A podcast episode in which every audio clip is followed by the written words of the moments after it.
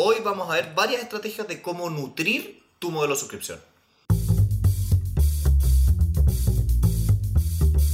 Hola a todos, bienvenidos a Elemental, su club de aprendizaje semanal. Mi nombre es Pedro y estoy acá con Santiago. Hola, hola. Y el libro de esta semana es Subscription Marketing de Ann Janssen. Janser, Janser. Bueno, Ann es una escritora. Su biografía es bastante curiosa porque ella es escritora y hace cursos online. Y en el proceso de escribir esos libros, ella investiga y se junta con empresas de tecnología para hacer consultoría. Pero parecía ser que su como función o su como trabajo principal es ser escritora. Tiene varios libros, de hecho. Por lo menos según lo que ella puso en su propio libro. Sí. Eh, subscription marketing, o en español sería como el Marketing el marketing de suscripciones. Es un libro que a grandes rasgos trata de, Marketing. Pero, en un sentido más amplio, ¿no es cierto? si acá quiero, aclarar, porque marketing, esas cosas medias desagradables de estudiar o de leer en general, porque no tiene una definición muy acotada. Ya. es marketing, o sea, cuando te hablan de marketing, de marketing te pueden estar hablando de lo que todos entendemos como comercial, eh, campañas de publicidad en general, eh, desarrollo de productos, investigación de mercados. Sí. O sea, yo me acuerdo puntualmente en la universidad un ejercicio que hacíamos con los computadores, que estábamos en cargo de el marketing de una empresa que arrendaba autos. Entonces, en un momento lo est- lo estábamos haciendo muy, muy, muy mal. Y fue ya, bajemos la inversión en marketing. Y perdimos toda la información. Y la persona como, ah, el marketing investiga. Y era como, eso no tiene nada que ver con lo que estaba haciendo. Ya, por la definición es un poquitito amplia. Y de hecho en este Claro. libro pasa eso un poco. Sí. Así que no se extrañen cuando dicen que marketing tiene que hacer esto porque, de nuevo, es tan amplio el paraguas que la mitad de la empresa cae en marketing. Ya. Sí, bueno, y eso viniendo de una persona que trabaja en marketing, porque probablemente una persona que trabaja en finanzas lo empieza a acotar mucho más. Dice el estudio de mercado es mío, no es tuyo, pero bueno, Claro, pero de nuevo, puedes decir, una empresa hace marketing o hace investigación de mercado, desarrollo de productos, selección de precio. En fin, da lo mismo. El punto es que este libro, a pesar de tener ese título, eh, explora cosas que van más allá del- de la versión acotada de la palabra marketing y tiene que ver con distintas estrategias. Por lo tanto, el libro está dividido en tres grandes partes. La primera parte tiene que ver con explicar un poquitito cómo en los últimos tiempos gran parte de la economía digital se ha movido a esto de tener suscripciones. Sí. Es un libro bastante reciente en ese sentido. Sí. De hecho, es que esta es la segunda edición, no sé qué año es, pero, pero es súper reciente, no debe tener más de 4 o 5 años. Una segunda parte que tiene que ver con estrategias concretas para nutrir el valor de, estas, de estos modelos de suscripciones. Y una tercera parte que yo diría que me, me olía un poco a relleno, digamos, pero, pero es una tercera parte que dice cómo poner estas estrategias en, en acción en una empresa. Y ahí donde se nota un poquitito que ella está intentando vender esto a empresas para pagar consultoría, pero lleguemos a ese punto más adelante. Bueno, y para partir yo creo que lo, lo primero que tenemos que hacer para nuestros auditores, que tal vez no hayan escuchado los episodios anteriores, es partir por qué demonios es un modelo de suscripción. Quiero que entiendan un modelo de suscripción hoy en día Ujú. como no solo el proceso de hacer un cobro mes a mes, sino también de trabajar lo que sea que ustedes hacen como un servicio perpetuo que también va a estar recopilando información sobre sus clientes. Porque los diarios tenían mucho, o sea, todos los días los diarios eran suscripciones, los gimnasios eran suscripciones, pero de hecho a mí me pasó el último mes que se terminó mi suscripción al gimnasio y no lo renové. Eh, y me llegó un correo de, hey, no renovaste, por favor, te- dinos por qué. Y está como, a ver, ¿qué pasó acá? ¿Cómo es que esto es distinto a algo como Netflix? ¿Cómo es que en realidad yo estuve varios, varios meses yendo a este lugar y nunca interactué realmente con el gimnasio como empresa? Nu- Ah, yo creo que igual lo hiciste con el staff, con la gente que te recibe. Sí, pero por eso quiero agregar esta, esta parte importante de cultivar una relación, porque nunca fue un tema de por ejemplo, que ahora es más fácil con todas las aplicaciones, lo puedes ver inmediatamente, que ven tu uso y según eso se comunican contigo. Acá nunca hubo un seguimiento. Ya, entonces... Nunca hubo un cultivo de relación. Pero, pa- ¿para dónde va con, vas con esta anécdota? Entender cuál es la diferencia de una suscripción como, ah, yo te pago todos los meses, a economía de suscripción. Porque si no entiendes, Pero entonces me está diciendo que el, que el gimnasio no es una suscripción. no es una economía, no es parte de la economía de suscripción. ¿Y qué es? Es que es un modelo de cobro. Es solo un modelo de cobro. No es un modelo de servicio. No va más allá de que yo les pague mes a mes. Y de hecho, no fue mes a mes. Les pagué todo un año una sola vez. Porque acá las empresas que están apalancando estas cosas de las que hemos visto en el otro libro de suscripciones, de los que habla en este libro, y incluso uno tercero que yo me leí por el trabajo, es que empiezas a cultivar la relación con el cliente, empiezas a aprender del cliente. Es que, ¿sabes qué? Estoy- Creo que estoy en desacuerdo contigo. Yo te diría que el gimnasio ha sido un modelo de suscripción y que en concreto no hayas tenido una buena relación porque tal vez no te sentiste acogido, no, no, no le quita que te cobran mes a mes eh, a perpetuidad. Que no fue a perpetuidad. En este caso en concreto, si tú eres renovado, sí. De hecho, la gran mayoría de la gente lo hace. Y de hecho, lo tuyo es súper excepcional. La gran mayoría de las personas pagan mes a mes. Pero lo que estoy diciendo acá, este gimnasio en particular no ha hecho nada conmigo. Ya, tal vez lo que tú sientes es que le faltaron las estrategias que el libro comenta, digamos. Pero eso no deja de ser que su modelo es te voy a vender algo todos los meses. Es que, es, Y ¿Por está suscrito. es que quiero ser más riguroso con esta definición de qué es un modelo de cobro de suscripción y qué es una economía de suscripción. Porque si no ves esta diferencia y piensas que lo único que tienes que hacer en tu negocio es cobrar mes a mes, vas a te vas a encontrar en una automática desventaja con todas las otras empresas que aplican este modelo más avanzado. Es que ahí yo, más que yo diría que lo que tú estás diciendo es que esa persona no es que no aplique un modelo de suscripción, es que lo aplica pero en peor medida y sin las estrategias de una suscripción bien hecha. Por ejemplo, te voy a poner al revés. En mi gimnasio me reciben todos los días, me mandan mails periódicos, me recuerdan, me, me hacen el cobro mensual. eh, ahora que hubo un problema en Chile me hicieron un descuento. Eh, Es una suscripción. sí. Entonces el gimnasio sí es una suscripción. El Pero problema yo es no que- estoy hablando de tu gimnasio. Ya, yo Yo estoy, estoy hablando de este gimnasio en particular, que no hizo nada con el hecho de que dura- durante un año no hizo nada eh, conmigo para cultivar una relación. ¿Y entonces qué es? ¿Es su modelo? Es un, sistema, es un sistema de cobro por suscripción. Ya, que- el cobro por suscripción es parte del modelo.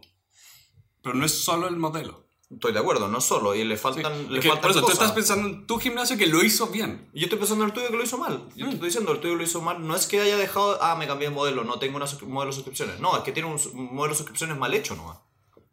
Claro, es que lo que quiero marcar acá es la diferencia que existe hoy con hace 20 años. Hace 20 años yo pude haber tenido la misma experiencia que tuve hoy en día con este gimnasio. Ujú. Hoy en día tú tienes múltiples herramientas de comunicación y recopilación de datos con cada uno de tus clientes cuando empiezas a entrar en un modelo de suscripción, que es la gran fortaleza que hoy en día te permite la tecnología. Ya, pero que esté mal hecho no deja de quitar que siga siendo un modelo de suscripciones. Que- ah, lo- te, te quiero decir que existe un modelo de suscripción y el, y el modelo de, de suscripción 2.0. Es como decir, sabes que la agricultura existía hace 500 años, pero la agricultura industrial es otro, otra escala. Ya, entonces... Hay otra escala de juego completamente distinta. De acuerdo, pero partiste diciendo hace unos minutos que esto no era un modelo de suscripción. Y ahora me está diciendo que es modelo de suscripción 2.0. Ok, pu- puedes discutir la semántica y ya, vamos a decirle modelo de suscripción 2.0. Lo que quiero es que se entienda es la diferencia. Ya, la diferencia es que el... Básicamente lo que vamos a conversar hoy día son estrategias para nutrir este nuevo modelo de suscripciones. Exacto. Ya. Ok, gracias. No estoy de acuerdo con lo que dijiste, pero bueno. Ok. Es más, creo que te contradeciste al final, pero bueno. Mm. No sé si vale la pena dejar esta pelea. Por supuesto.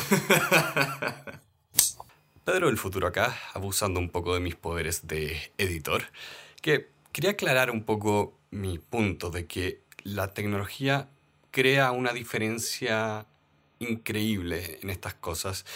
Y quiero traer el ejemplo de BlackBerry, Nokia y Apple. ¿Cómo fue que cuando entró Apple con el iPhone, no solo fue un celular más en el mercado, sino que cambió completamente el estándar de esa industria al punto de que BlackBerry y Nokia no podían competir. Si ustedes no adoptan las posibilidades que trae la tecnología digital, el Internet de las Cosas, el Internet en general, cualquier modelo de suscripción va a estar en una desventaja en contra de cualquier competidor que use esta tecnología. La primera parte la vamos a resumir bastante rápido porque es algo que hemos tocado antes, pero lo que trata de explicar este libro es cuál ha sido el cambio de eh, como a nivel de industria con todos los modelos de suscripciones que ahora existen y cómo eso en específico acá afecta al marketing, que es menos el proceso de generar leads, que son potenciales compradores, que realmente te compren y que se acaba la relación. Acá trata de explicar a grandes rasgos y para gente que no está familiarizada con este tema, cómo es que un modelo de suscripción cambia la relación de tu empresa con el cliente y cambia el rol que tienes, que tiene el marketing en la empresa. Sí, yo rescataría esta primera parte como tal vez es una primera parte que funciona muy bien para personas que uno no saben cómo funcionan estos modelos de suscripción y dos, yo lo, que más rescataría aquí tiene que ver con el tema de la relación en el tiempo.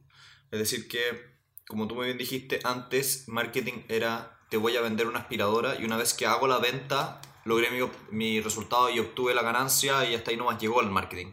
En cambio acá, una vez que una persona suscribe Netflix, eh, pueden pasar muchos meses donde tiene que haber otros trabajos para hacer que esa persona se mantenga siendo un cliente. Por lo tanto, aquí compras una relación más que una, una venta de una sola vez. Sí.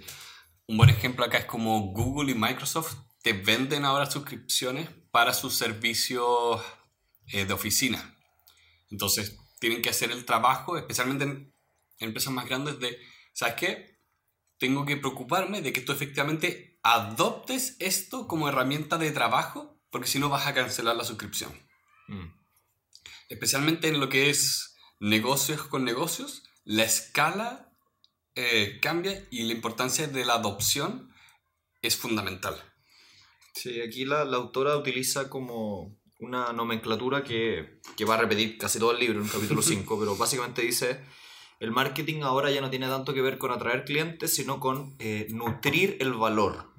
En otras palabras, hacer que tu cliente se sienta, eh, alcance éxito con tu, con tu solución, demostrarle valor, valor, crear valor alrededor de la solución. Eh, y todas estas otras estrategias que lo que hacen es mantener al cliente contento durante mucho tiempo, para que te siga renovando. Y también un, cambio importante, y esto va más de la mano con lo que todo el mundo entiende como marketing, es que las promociones o el proceso de promover tu producto, tu servicio, empieza a cambiar. Porque tú ya no necesitas hacer el gran lanzamiento de producto. Puedes decir, ¿sabes qué? Voy a sacar mi producto de una manera bastante discreta, porque mi estrategia de adopción va a ser otra, y también empieza a ocurrir que no puedes arriesgarte a cometer errores en el lanzamiento como antes. ¿Te acuerdas acá cuando sacaron la esta Coca-Cola que era con una etiqueta verde? La con ¿qué tenía? Era, no, era stevia, o sí, era stevia. Era, era algo con stevia. Ese producto fracasó rotundamente. Porque hicieron esto de que lanzaron, promocionaron, fracasó y no tenían espacio para como corregir porque dañaron la marca. Ya. Entonces acá con una suscripción, como tú estás pensando en el largo plazo, puedes hacer algo un poco más discreto. Ya que también el proceso de generar leads empieza a ser distinto, ya que ahora tienes gente que constantemente está usando tu servicio y empieza también a promover tu servicio. Y eso lo vamos a ver más adelante. Sí. De hecho, yo diría que sin más, pasemos a la parte más interesante del libro, que son las estrategias que tú tienes para nutrir este valor. Y a mí me hace mucho sentido esta parte del libro porque en concreto estoy lanzando un nuevo servicio de suscripciones digital y no sé qué, entonces me genera un poquitito de... O sea, me da muchas ideas novedosas para pensar cómo voy a hacer estas cosas. Por ejemplo, la primera, la primera estrategia es crea un plan de lanzamiento. En otras palabras, cuando alguien se eh, registra en tu plataforma, ¿qué es lo que pasa? ¿Le llega un correo? Lo le dan una bienvenida? ¿Le envían un video? ¿Qué, qué pasa? ¿O simplemente hay silencio de tu parte? Acá tenía que ver con lo que decíamos antes de la adopción. Nosotros, por ejemplo, estamos suscritos a Unita Budget, el programa que los dos usamos para manejar nuestras cuentas. Y ahí ellos apenas te... Incluso antes, incluso antes de que te suscribas porque te dan un mes gratis, eh, ellos se preocupan de entregarte todas como las herramientas y se comunican contigo para que efectivamente empieces a usar este software para manejar tus cuentas. Sí, porque dentro de los tres primeros meses es crítico para generar un cambio de, de hábito. Si no ah. generar cambio de hábito, según el autor, la autora, perdón, existe un 10% de probabilidades que, que sean tu cliente si es que no lograste hacer un cambio de hábito.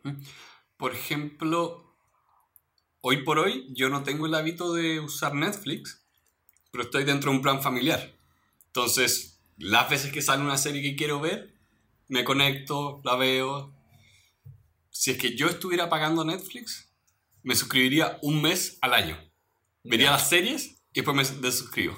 Perfecto. Porque no tengo el hábito. Acá la importancia de este plan en particular es un poco, y bueno, sin ser como intrusivo, pero quieres entrar en la vida de esta persona. Sí. Por ejemplo, una, una recomendación muy concreta del libro es tener un muy buen email de bienvenida, donde tengas incluido cómo hacer login, cómo eh, partir o donde hay como tutoriales y preguntas frecuentes.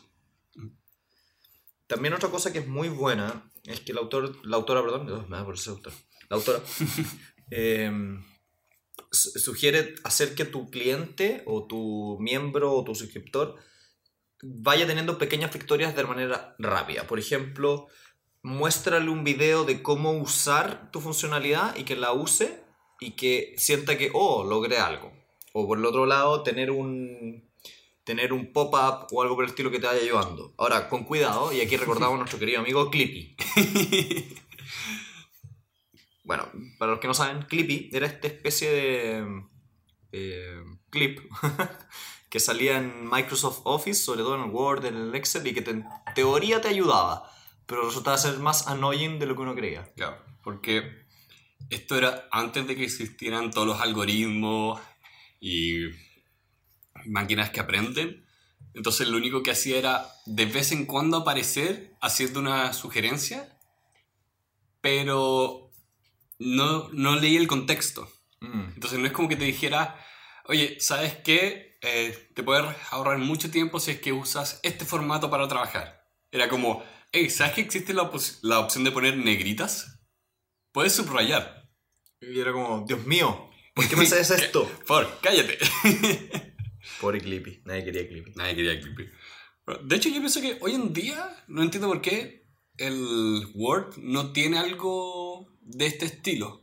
Que empiece a ver un poco lo que estás haciendo y como sugerirte cosas. Igual ahí tenemos el, el tema de que se conversa más adelante, de dónde está el límite entre ser una, una, funcionalidad que ayuda y ser creepy, ser eh, que te asuste.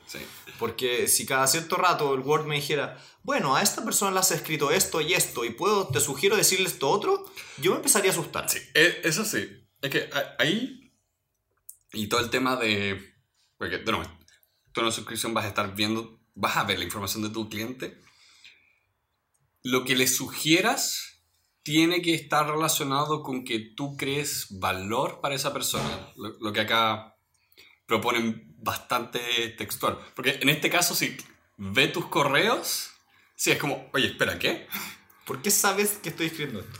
Pero si es que por ejemplo, tú todo el tiempo te estás comunicando con alguien que abres tu correo y diga como listas de eh, personas que les escribo frecuentemente. Eso no se siente intrusivo, porque es ver un comportamiento y darte una sugerencia que te beneficia directamente. Mm. También de la mano de esto de como ir sugiriendo cosas, un, un elemento interesante que tú le puedes dar a tus clientes es ofrecerle entrenamiento. ¿Qué quiero decir con eso? Ofrecerles eh, más allá de como te voy a enseñar a usar la plataforma, tener un curso online, un tutorial que te enseña a sacarle más provecho del- de lo que haría un usuario básico. Eh, De hecho, el otro día me inscribí a un webinar para Podbean. ¿Ya? porque lo empezaron a ofrecer el mes pasado. Eh, puse una fecha que me convenía. Porque a pesar de que es la plataforma que usamos para este podcast, todavía tengo un poco esa sensación de... mm, como que no lo domino al 100%. No, no sé si... ¿Te aprendiste algo? No, todavía no es. Ah, ya. Va, va a ser. Pero ahí tengo una plataforma que uso semanalmente, con la cual digo, ¿sabes qué? Me gustaría tener como entrenamiento más allá del básico o que me hagan un tour de todas las características porque puede que algo haya cambiado. Sí, también eso pasa, por ejemplo, en Facebook y en Google, cuando tú estás utilizando los, los programas de publicidad, los Analytics o los Google Ads. Ellos también tienen estos cursos donde te enseñan a, a utilizar la plataforma, pero además incluso hay algunos donde puedes certificar. Lo cual también le da un bonus a una persona, porque si tú le dices a una persona, estás certificada en esta plataforma, esa persona lo va a mostrar. Ujú. Y al mostrarlo se vuelve un, suscripción, un suscriptor más allá de lo básico porque va a la acción y habla de tu plataforma. Claro, se convierte en un verdadero promotor. Sí. Porque, a ver, nosotros acá usamos Slack para trabajar con el podcast. Si es que tuviéramos más personas, nosotros tendríamos que ir a enseñarles Slack. Y esas personas a su vez van a usar Slack en todas las otras cosas que hagan. Entonces, acá por ejemplo, en lo que es adopción tecnológica, siempre lo que hacen es que en cualquier servicio de software entrena a una persona muy muy bien para que esa persona pueda entrenar al resto del equipo. Sobre todo si son plataformas o soluciones bastante potentes. Claro. Eh, Yo pienso que Adobe es el ejemplo perfecto de eso. Photoshop, sin ir más lejos, Premiere, que son programas donde en verdad tú puedes hacer magia. Y una persona certificada en eso puede, puede hacer magia. Sí, pero acá se trata un poco más de hacer magia, sino que tu cliente haga magia por ti. Sí. De que promueva la plataforma con su uso y con también el insistirle a la gente, por favor, usa esto. Eh, acá también está todo lo que es el efecto red. De, ok, yo uso WhatsApp, así que me conviene que tú uses WhatsApp también. Porque así todos hablamos de manera más fácil. Y hoy en día, no sé cuál es la penetración como a nivel mundial de WhatsApp, pero en Chile creo que es todo el mundo. El otro día había un top y parecía ser que WhatsApp era el primero y había, creo que WeChat, el de los chinos, era el segundo. China e India hacen trampa con esos, esas cosas. Sí, son muy grandes. De hecho, hace no mucho un canal indio superó al famoso PewDiePie, que era uno de los youtubers más conocidos del mundo. Y tienen, este canal indio tiene como 120 millones de suscriptores. Hay mucha gente allá, eh. Es un 10% de India. No es menor. Poquito menos, de hecho. Sí, India es enorme. Acá somos 18 millones. Sí, por ahí. Bien. ¿Cachai que, de hecho, eh, bueno, lo dije antes de que está leyendo un tercer libro de suscripción. Eso es porque ahora mi trabajo es manejar una plataforma de suscripción que la mencionaba en el libro, que es Sora. Ya. Y yo, de hecho, me reía porque él- ella empezaba a hablar de Sora y Tiensuo, que es el que armó esta plataforma, y era como, esa es la herramienta que estoy usando. Y ese es el tipo que después escribió el otro libro que me leí de suscripción. Ya. Em, otro, otra herramienta que puede haber es compartir historias. Y en esto, eh, lo importante es que tú tengas a un usuario. que haya logrado ah, una verdadera como hazaña con tu plataforma y hay que ser inteligente en cómo usas la historia. Esto lo tratan más adelante, pero tiene que ver con esta misma, esta misma temática, con que hay empresas que tienen un usuario que logra algo. Y hay dos formas de sacarle provecho a esa historia. Uno, ponerlo o eh, utilizarlo y decir que fuiste tú el victorioso, tú ganaste, o mira lo que hicieron con mi plataforma. O por el otro lado, celebrar al usuario y no adjudicarte la victoria, sino que celebrarlo a él como que él logró la victoria. Y la percepción de una u otra forma es muy distinta para el público. Generalmente cuando una empresa se adjudica el logro de alguien, es mal visto. Versus el adjudicarte, o sea, no, más que adjudicarte, el celebrar el éxito de alguien distinto de ti mismo. Bueno, esto yo lo veo harto con YouTube, donde se pelean como mucho o se discute mucho la idea de quién es la persona, quién es como el dueño del canal o el responsable del éxito de un canal. Porque está la idea de eh, YouTube como plataforma y todas las políticas que tiene y los cambios que hace y los algoritmos. Y después la gente que hace el contenido en la plataforma y que finalmente le da valor a la plataforma. Y ahí hay una tensión constante, constante, constante. Sí. Porque, ¿qué haces cuando dices como... eh, bueno, PewDiePie, que ahora es el número 2, el tipo es muy, muy complicado en el sentido de que en realidad no estaba bajo el contrato de nadie, eh, no le responde a nadie y hace muchas cosas muy, muy controversiales. Ya. Entonces, muchas marcas están como, no quiero estar asociada con esa persona, eh, haz algo. Entonces YouTube está como, ¿qué hago? Porque tampoco puedo como despedir a PewDiePie. Sí, porque tiene 120 millones de personas mirándolo. Claro. Pero también, PewDiePie solo tiene éxito porque YouTube existe. Sí, pues. Igual ahí es interesante porque yo entiendo que YouTube lo que hace es que tiene unos YouTube Awards donde celebra a los, eh, a los canales exitosos.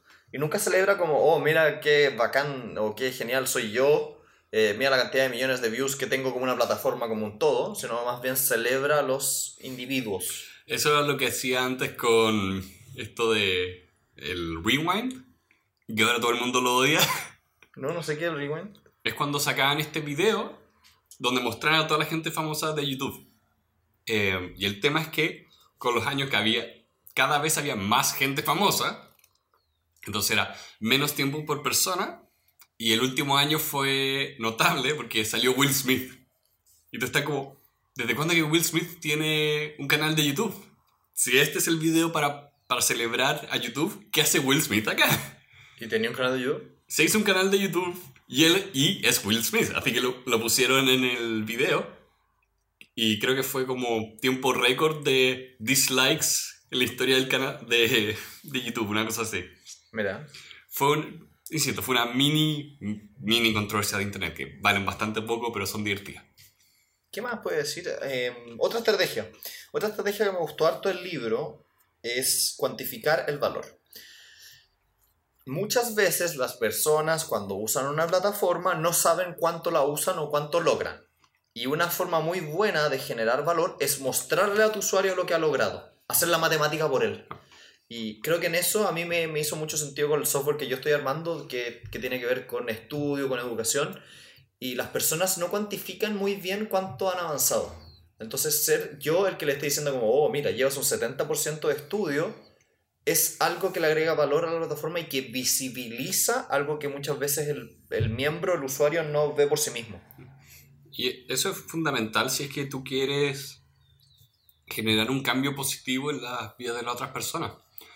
Eh, piensa eh, esta, esta aplicación de, de Nike Training o la que yo uso para la bicicleta de Strava, que te muestran como todo, te- constantemente van ayudándote como a que veas el progreso que están haciendo. Imponen cosas como metas personales, te lo hacen todo muy fácil para no solo ejercitar, sino estar consciente de cuánto estás ejercitando. Y te incentivan a no rompas como la racha. Sí. Eso creo que Duolingo es famoso por el tema de molestar, molestar, molestar, para que nunca rompas la racha de hacer tareas. Em, me recuerda mucho mi, mi Apple Watch, hace eso. Te, cada cierto tiempo te va diciendo como, a esta hora, hace dos días, ya habías logrado esto. Podrías ir a ejercitar. Has subido un 300% la cantidad de tiempo que estás en la pantalla. Sí. Eso me está pasando. Desastre. Otra forma de nutrir de valor tiene que ver con crear contenido. Y aquí, eh, aquí hay que ser súper cuidadoso porque hay personas que creen que por subir un video a YouTube o escribir un blog post eh, es suficiente, eso es marketing.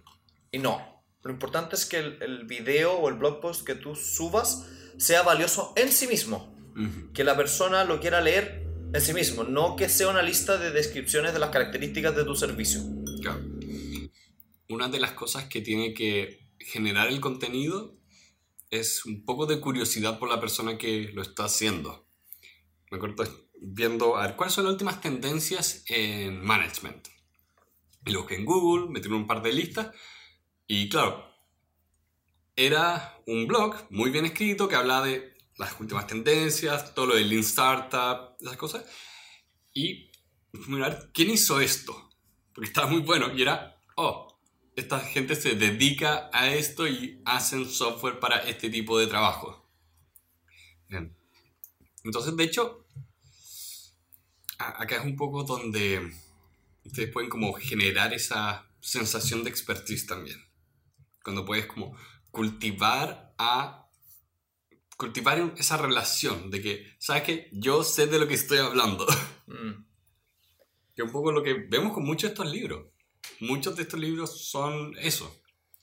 El otro libro de, de marketing, o sea, de suscripción que leí, que es del tipo que hizo Sora, es 100% una, ya, es un libro en sí mismo, está bien escrito y todo, pero también es promocionar y promover la idea de la economía de suscripción, que tiene un beneficio directo para la plataforma que maneja suscripciones. sí. Ahí la comunidad es importante porque quien consume este contenido es tu comunidad. Y ahí hay una discusión interesante donde ¿te conviene tener a tu comunidad dentro de tu plataforma o te conviene tener tu comunidad en Facebook, LinkedIn, eh, Instagram? ¿Dónde está? ¿Cuál es más conveniente? Y ahí tiene que ver un poco con quién es el dueño de ese, de ese grupo de personas. Y no sé si, creo que en este libro no te daban una solución muy propia, así como cuál era mejor. No, pero, tienes, pero te dan como las cosas que tienes que considerar. Como por ejemplo, si tú crees que tu comunidad está en Facebook o Twitter o Instagram, se te está olvidando de que no eres el dueño de esas plataformas y esas plataformas en sí trabajan con algoritmos. Lo que quieren es que la gente vea, esta es la plataforma, el engagement. Entonces, eh, si tú subes algo y la plataforma dice que, ¿sabes que esto no genera engagement? No se lo muestra tu comunidad. No solo eso, hasta creo que si tienes como más de 10.000 suscriptores en Facebook o en un canal o algo así, era como, ok, publicaste algo, se lo mostré a 1.000 personas, págame si quieres que las otras 9.000 las vean. Ya. Y era como, ok, pero ¿por qué hace eso? Bueno, ah, tienen que hacer su. Tienen que hacer sus ingresos por algún lado. En cambio, si tú tienes, por ejemplo, lo que hacen algunas, algunos negocios que tienen sus propios canales de Slack para crear comunidad, y hay una plataforma que salió hace ya un par de años que se llama Discord, que también sirve para manejar y moder- moderar como. Piensa como un Facebook Ya. pero que se trata 100% enfocado en que tú crees una comunidad y la puedas mantener y he visto mucho, mucho gente que se dedica como a al mundo de YouTube y esas cosas. Ah, ¿Sabes qué? Recompensa para Patreon, voy a crear un canal de, eh, de Discord al que todos se pueden meter. Entonces tú un pa- en un Patreon, vas a este canal privado y entras a esta comunidad privada. Mm. De hecho, un punto importante ahí, que también lo recuerda el libro, tiene que ver con sacarle provecho a esta comunidad. ¿Y qué quiero decir con eso? Pídele consejo. Esto yo lo he visto en otros lados. Hay- una aceleradora de negocios que se llama Y Combinator que ellos te, dentro de varias como sesiones de clase y cosas que te enseñan, una de las cosas que más te dicen es acércate mucho al usuario, que el usuario te vaya eh, puliendo tu desarrollo, porque al final del día quien va a usar la plataforma no es el usuario ideal que inventaste tú en tu casa, sino el de carne y hueso que está en verdad utilizando. Y muchas veces te sorprende. Te sorprende, no sé si para bien, pero te sorprende. A veces la gente, bueno, no, no es Es como ese chiste de, de Hitchhiker's Guide to the Galaxy. Que los tipos estaban haciendo un comité para inventar el fuego. Entonces, una, entonces el tipo, el protagonista decía, espera, ¿cómo que necesitamos un comité para inventar el fuego? El fuego ya existe, es cosa de frotar dos palitos.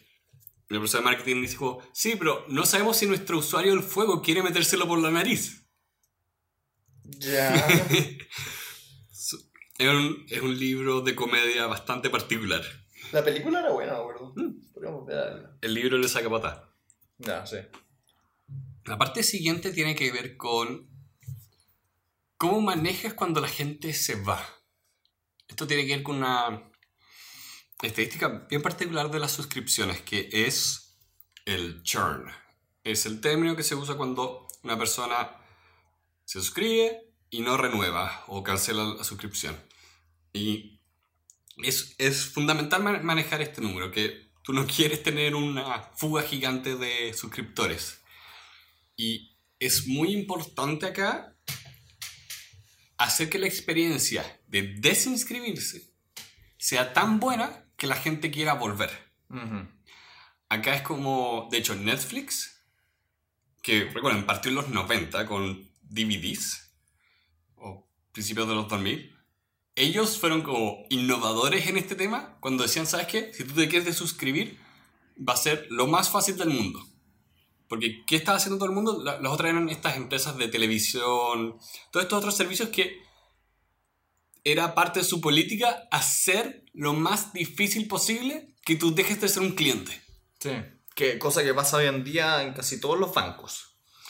Ugh. Los bancos te hacen imposible salirte de, su, de sus cuestiones. Pero, ¿qué ocurre con eso? A ver, pongámonos este ejemplo. Tú te suscribiste a algo y la verdad fue que fue un servicio que no te dejó satisfecho, te quieres ir. Te hacen la vida imposible para salirte. Pero igual te vas a salir porque no es lo que necesitas.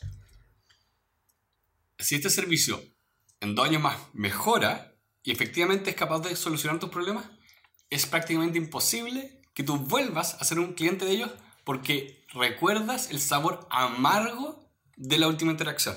Sí.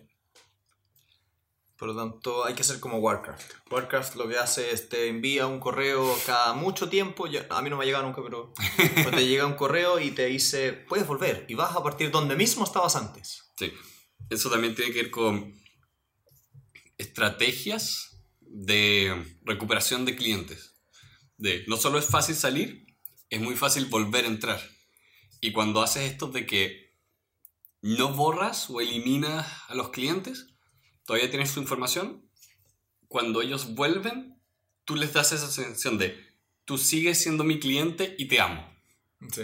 En lugar de, ah, se me olvidó quién eras. Y de nuevo, sin ser creepy, por favor, porque también una persona explícitamente te puede pedir borra toda mi información. Sí, De hecho, es uno de los derechos que tiene. Mm. Em, acá me quería meter en últimos dos temas, yo diría, que ¿Cuál? son distintos, que están tocados en el capítulo 20, que tiene que ver con lo que ellos llaman el free trial y el freemium, que son dos cosas súper distintas, pero que suenan parecidos. Una prueba gratis es un periodo de tiempo donde tú puedes acceder a la totalidad de las prestaciones de un servicio y un modelo freemium es distinto, es un modelo donde la empresa otorga dos cosas distintas. Por un lado, otorga como la versión con todas las características y otra sin todas las características. Entonces, son dos cosas un poquitito distintas. Y a este sentido, yo, yo diría que hay que ser súper cuidadoso con el free trial o la prueba gratis debido a que ahí es donde tú intentas convencerlo de que la plataforma que tú tienes da valor. Por lo tanto, preocúpate de tener buen entrenamiento, preocúpate de tener eh, recordatorios que gatillen la- El uso. el, el- el uso, el comportamiento y ofrece asistencia pero sin ser un hincha pelota. Sí. Yo diría que es especialmente las cosas que necesitan entrenamiento. No me gusta mucho el, la prueba gratis. Porque es muy difícil de como llegar a ese punto óptimo de uso. Donde la persona diga, ah, veo por qué necesito esta herramienta. En comparación, Netflix, consumir Netflix es muy fácil Mm, tú consumes Netflix, tú consumes Bri- eh, Brilliant, Skillshare, pero consumir Adobe, no, tú no consumes Adobe, tú usas Adobe, tú usas Photoshop, eh, tú usas Salesforce, SAP, todas esas herramientas de oficina. Entonces, ahí la prueba gratis, necesitas que la persona efectivamente tenga eso- esos 15 días 100% dedicados a aprender, que logre aprender y, construir un ejemplo de éxito. Y estar acompañándolo en ese proceso. Es muy, muy difícil. A mi parecer, por lo menos. Como que no lo recomendaría como estrategia para un servicio que no consumas. Ya, que no sea tan sencillo. Exacto. Porque la, la barrera la veo muy fuerte. El freemium, por el otro lado, que es un modelo que- en el cual me detuve harto por, razones obvias, digamos, porque estoy haciendo una plataforma freemium, eh, es delicada, porque tienes que, yo no lo había pensado, pero tienes que cumplir ciertos requisitos para que el modelo funcione. Por ejemplo, la versión gratis tiene que tener suficiente valor en sí misma, tiene que haber suficiente diferenciación con la versión de pago, tienes que saber que el modelo de negocios es financieramente sustentable y que si es que vas a modificar la versión gratis y le vas a empezar a quitar cosas para dársela a la, a la pagada, eso te va a generar un problema. Sí. Porque probablemente las personas que eran gratis y ahora les quitaron su funcionalidad se van a enojar con la plataforma y más que comprarte no van a querer seguir usándola. Sí. De hecho, ahí hablaba mucho de la versión a la pérdida, esas cosas. Porque cuando tú estás ofreciendo algo gratis, las personas sienten que son dueñas de eso. Es como... Imagínate que Google cobrara por buscar algo en Internet. O sea, le cobra a otras personas, no Claro. a uno. Pero, ¿entiendes a, lo que me refiero? Ahora que salió el último Pokémon, que el día de ayer tu- tuvimos un asado con amigos y ahí no sé si escuchaste el comentario de que no era tan bueno, de... ya, sí. eh, eso viene, toda esta controversia, viene un poco de que quitaron una característica que vino todas las veces anteriores y la gente está muy enojada. Ya, Es como... Es lo, es lo que estamos conversando. Claro, porque estaba el precedente de que esto venía como parte del producto y de la experiencia. Y ya no está. Y la gente está muy molesta. La gente está muy, muy molesta. Que diría que es un tema en general con muchos, más, más que servicios, pero con cosas como películas, eh, cosas que son menos herramientas y más cosas de entretención. Ocurre mucho de que si tratas de cambiar el modelo de negocio detrás, puedes destruir la propuesta de valor. Ahora estábamos hablando antes de que salió Disney Plus, que no ha salido ah, con bombos y platillos. Bueno, eso va a ser interesante porque cuando escuchen esto, Va a pasado un mes. no sabemos si es que ha pasado un mes, o ha pasado dos años, o andas tú. Ah, bueno, no, no, sí, pero las personas que nos escuchen. Sí. Entonces, solamente como para dejar para las personas que nos escuchen 10 años después, hoy, 2019, se lanzó el Netflix de Disney que se llama Disney Plus. No sabemos cómo va a funcionar, pero parece ser que no está saliendo muy bien. Porque los capítulos están en desorden, la, la oferta total tampoco es tan buena. eh, a los, los programas antiguos, como Los Simpsons, que están desde el no- 89, ese, esos programas de televisión estaban hechos para una televisión cuadrada, no para estos rectángulos horizontales. Entonces lo que están haciendo es un zoom a la imagen y cortan lo que sobra. Lo cual es un desastre. Porque al tiro pierdes de la parte de arriba, de la parte de abajo. Es como también cuando hicieron eh, la, esta esto que llaman remasterización. Cuando tomas un programa como Buffy y dice como versión remasterizada, ahora es disponible para eh, televisiones con 1080p. Y es como, oh genial, pongámoslo. Y lo que hacen es que usan la imagen completa de la grabación, entonces ves al camarógrafo. ¿En serio? Sí. Oye, quiero ver eso. La, eh, el DVD de Buffy es un desastre. Maravilloso. toda, la, toda la gente lo odia porque hicieron un pésimo trabajo. Em, Pero en fin. en fin. Antes de, y antes de avanzar a la siguiente parte, un tema acá que creo que vale la pena destacar hoy en día, que hay que recordar que ok, una suscripción es entrar en una relación y hay que estar muy conscientes del entorno en el que estamos hoy en día, donde la transmisión de información es automática, rápida, y si tú no cultivas confianza, puedes empezar a caer en varios, varios problemas. Y ahora, ahora ocurren cosas muy, muy curiosas, como el mes anterior, que en, una idea, en Hong Kong están todas estas protestas en contra China, con- contra esta ley para Reincorporar Hong Kong a China. ¿sí? que era una ley en particular que era, le permitía a China tomar a una persona de Hong Kong y llevársela a China a que fuera enjuiciada. Llevan tres meses de protestas contra, con esto. Y aquí entra Blizzard, los, los tipos que hacen World of Warcraft, StarCraft y estas cosas. Y en, un, el stream, en el stream, uno de los campeones de uno de estos juegos saca una máscara de gas y dice libertad para Hong Kong. Esto es en Hong Kong. Blizzard es una empresa pública, uno de sus accionistas mayoritarios es esta otra empresa china y también tú para estar dentro del mercado chino tienes que cumplir con una serie de regulaciones, como no puedes ser anti-China. Entonces, ¿qué pasó? Pescaron, la empresa del tiro fue, tú, baneado, ya no, ya no puedes jugar, el, todo el dinero que te habías ganado, te lo voy, te lo voy, eh, lo voy a retener. Y eso causó todo un boicot al otro lado del mundo, porque finalmente es un tema de, por internet, choque de valores y de principios muy, muy grande. ¿Y ¿Qué, qué tenía? pues, Contextualízame qué tiene que ver eso con, con esto.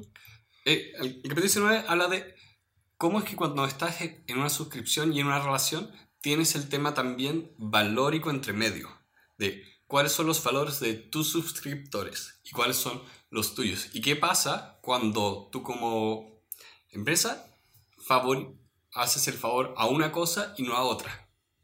Tú ahí tienes que tomar una decisión y por lo general solo hay decisiones malas, pero también hay una oportunidad de valor para todo lo que son las empresas B y las del Triple Bottom Line, que era Profit, People, Planet. Me, me- me costó ver el link con lo que dijiste, pero, pero Ah, ya. es que este es el tema.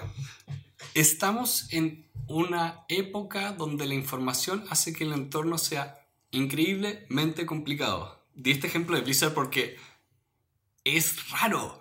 Es esta cosa internacional. Pero, pero es que aquí, aquí hay una cosa distinta, porque Blizzard no fue que estuviera imponiendo sus valores, es que para evitarse perder un mercado baneó a un, pelotudo. Pero esa es una decisión de valor. Sí. Porque el, Ya, de acuerdo, pero, pero yo lo entendí distinto en el libro. Lo que decía el libro era como si tu empresa intenta, no sé, hablar de solidaridad, que tu modelo de negocios tenga la palabra solidaridad adentro.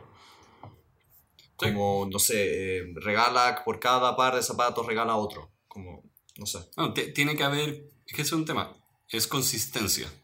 La, la confianza se genera cuando hay una consistencia entre lo que dices y lo que haces. Y cuando no hay, no hay esa consistencia, no hay confianza y no puedes cultivar una relación de suscripciones. Hey, Pedro el futuro de nuevo. Entre que grabamos este episodio y que lo estoy editando fue BlizzCon, que es la conferencia de Blizzard donde ellos salieron a pedir disculpas y no hacer nada. Ah, como buen político, dijeron una cosa y hicieron otra. Y esto va al punto que Santiago explicó mejor que yo sobre esta parte particular del libro. para generar confianza, las acciones son más importantes. Entonces todo lo que digas tiene que estar respaldado con lo que haces también. Y salir a pedir perdón por banear a un jugador, por hacer un comentario político, no, se, no significa nada si es que pides perdón y esa persona sigue baneada y sigues no dándole el dinero que él ganó. Por último, la parte tercera yo la, la quería hacer un poquito más breve porque en concreto aplica en específico a empresas grandes que intentan adoptar modelos de suscripción y se hace cargo de problemas, por ejemplo, ¿qué pasa cuando en una empresa grande eh, uno de los clientes llama al servicio al cliente y le dan una respuesta, llama dos días después y lo derivan a otro departamento dentro del, de la empresa y le responden algo distinto y cómo, cómo manejar ese tipo de cuestiones. Pero creo que es más, como más específico de esta parte, es como, por eso yo te decía al principio que lo sentí que era te estoy intentando vender a ti, empresa grande, contrátame, que yo te voy a ayudar a que esto no pase. Yo te diría al revés, esta para mí fue la, unas partes más útiles porque... Porque tú tienes una empresa grande, güey. Sí, y porque este un poco, este es el día a día. Este de verdad es el día a día que uno trata de romper, porque, como dicen, en el startup es fácil, son siete personas probablemente en la misma oficina, pero cuando la escala es distinta y tienes que especialmente transformarte a un modelo de suscripción, tienes que tener en cuenta todos los peligros de, que vienen de las operaciones de una empresa más grande, donde tienes, eh, donde tienes departamentos separados, donde pueden haber conflictos internos de intereses. Como, ¿sabes que El presupuesto es este, lo que tienes que hacer es esto otro. O también, ¿qué pasa cuando privilegias el corto plazo en comparación al largo plazo. Acá mencionaba varios como peligros eh, en los que uno puede entrar. Desde lo malicioso, como decíamos antes, de hacer difícil que te, eh, no te inscribas. De hecho, Amazon, ¿has visto cómo uno puede borrar la cuenta de Amazon? No. Es un cacho, te puedes demorar una hora. Mira. Eso es lo que se llama dark design y es hacer las cosas muy, muy difíciles. O esto era algo que mencionaba el autor de Dilbert, que era como la confuso, confusocracia, ¿sí? como la mejor traducción, era cuando te hacían las cosas tan confusas como para que tú no las entiendas, pero a propósito. A propósito, eh, te presento un contrato gigante o voy a esconder todos los cobros extras en el uso del servicio. No. Él lo hacía, lo comentaba en los 90 sobre todas las tarjetas de crédito. Que creo que se aplica a muchas otras cosas, pero bueno. Sí. Pero también hay otros problemas como para que los tengan en mente de cuando todos los departamentos no hablan entre ellos. Eh, mal uso de la información personal de los clientes. Esto tenía que ver con el de no hay que ser creepy, pero también a veces tiene que ver con eh, me hackearon. ¿Qué vas a hacer cuando eso te ocurre? Mm otro caso que lo notable que era perseguir crecimiento en vez de sustentabilidad y que mencionaron una empresa en Silicon Valley que en un año levantó 60 millones en capital y en dos años quebró. Sí, mucho crecimiento. Porque, ¿de dónde viene esa idea de perseguir crecimiento? De los grandes Facebook, Instagram y todo eso que se volvieron valiosos porque crecieron mucho. Economías de red nomás.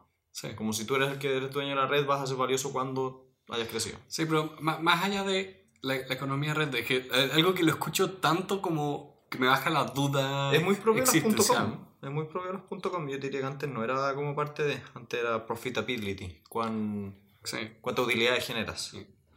Eh, bueno, para cerrar acá, eh, remover el valor de, de, los suscriptores, porque quieres que vayan a una tier más cara. Eh, hacer muy complejo tu oferta de precios. Esto de hecho tiene todo un respaldo cognitivo de la fatiga de decisiones, sobrecarga de em, esto del análisis parálisis. De hecho, creo que era, era voy, voy, a inventar el número, pero algo como por cada 10 opciones de ítems en una tienda, pierdes un 1% de ventas. Porque la gente está... Eh, no sabe qué comprar o lo que es más interesante, que compran algo por 5 dólares en vez de lo que pudieron haber comprado que valía 15. Pero esto que compren lo de 15 requiere que tú tengas menos ofertas. Y que un cliente entre a tu tienda, quiera comprar algo, no está, se va, eso es visible. Que el cliente entra a tu tienda, compra el objeto más barato, eso es invisible. O sea, es invisible lo que no compró cuando Exacto. compró más barato. Exacto. Gracias por aclarar. Ah, y por último, peligro, eh, ser negligente con el churn, que es cuando la gente se va, se va de tu empresa. Que ti- tienes que atajarlo, tienes que... Sobre todo cuando eres grande, porque cuando eres pequeño no se nota porque estás creciendo, pero cuando ya llegas a un cierto volumen se empieza a sentir. Sí. Y con eso llegamos, yo diría, a la parte final del libro. Eh, si tuvieras que poner una nota, Un del nueve. 1 al 10, ¿No? ¿un 9 de 10? Sí. Me pareció una... Como un- Pensando en el libro que vimos la otra vez de, la, de suscripciones, que era muy básico, perfecto punto de entrada, este lo encontré un poco más...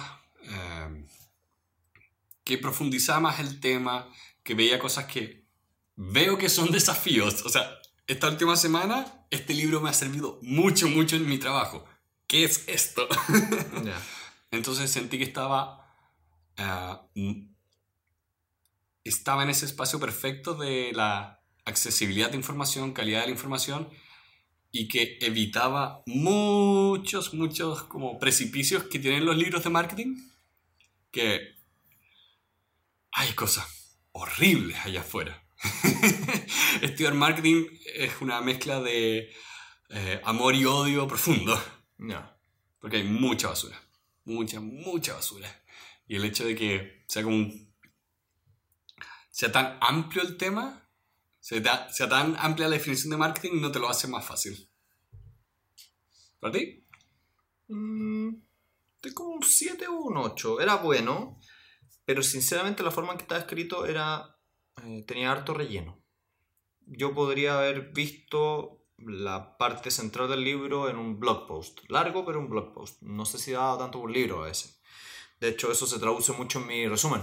Mi resumen por capítulo hay veces que tengo dos, tres párrafos y no había más carne que eso. No me dio esa sensación, la verdad. Pero, pero también yo entiendo que no puedes hacer un libro que sea solo eh, contenido. Así que está, está bien. También hay un tema, eh, y para poner las expectativas para las personas que quieran leer este libro, marketing en general requiere estudiar muchos ejemplos y muchos casos. Puede ser. Y si, claro, tú no puedes resumir y contar esta anécdota, y esta anécdota, y esta otra anécdota. Sí, da muchas anécdotas, puede Sí. ser. Y lo que a mí me gustó harto es que también, mucha bibliografía. Que eso lo encuentro siempre tan grato. Es como, oh, voy a leer esto después, y esto después, y esto después. Sí. En fin, ha sido como siempre un gustazo. Eh, nos encanta poder compartir con ustedes semana a semana. Los invitamos a dejarnos un comentario en YouTube, por Facebook, por Instagram o iTunes. Y ojalá si pudieran visitar nuestra página de Patreon. Patreon es la plataforma a través de la cual ustedes pueden apoyar el podcast mes a mes. Y todos esos links están en las notas. Pueden suscribirse a todo. Sí, pueden suscribirse también a todas esas cosas. Dado el libro. Con mi magnífico sentido del humor, nos despedimos y les deseamos una muy buena semana. Bien.